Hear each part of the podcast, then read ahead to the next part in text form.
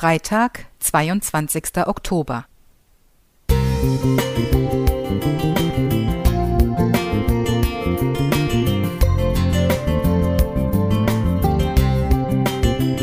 Ein kleiner Lichtblick für den Tag.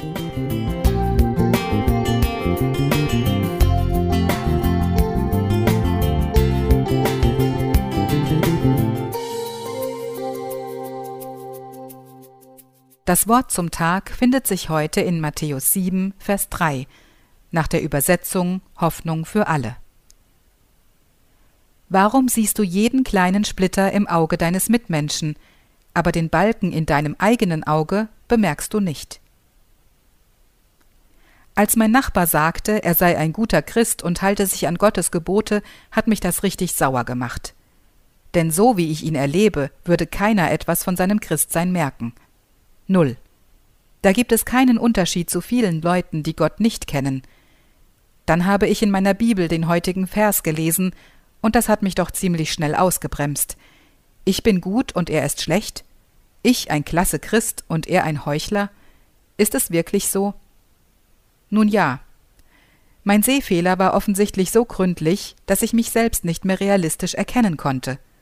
Grüner und grauer Star übereinander, könnte man denken – es ist zwar bequem, wenn man für die eigenen Schwächen blind ist, aber nicht gerade hilfreich.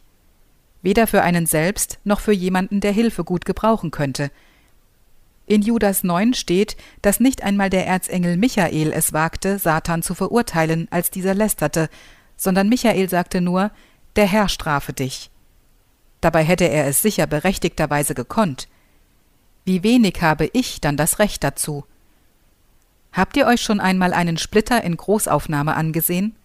Sieht in der Tat so aus wie ein Balken. Wie will ausgerechnet ich dann jemanden zurechtbringen? Ehrlicherweise müsste das Gespräch so laufen. Kannst du mir mal mit meinem Splitter hier helfen?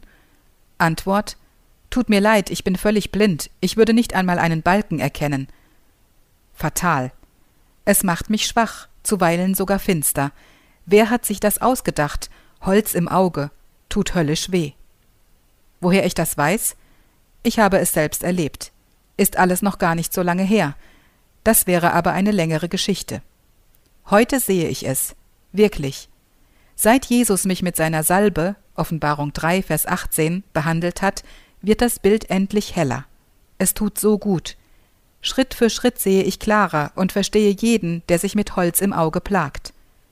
Um meinen Balken hat Jesus sich gekümmert, Vielleicht hat er ein Kreuz daraus gemacht, wer weiß. In mir jedenfalls hat Jesus damit den Wunsch geweckt, auch meinem Nachbarn lieber Gutes zu tun, als ihn zu verurteilen.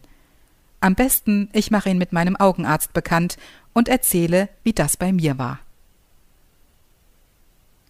Uwe Plesotzky und Ralf Schönfeld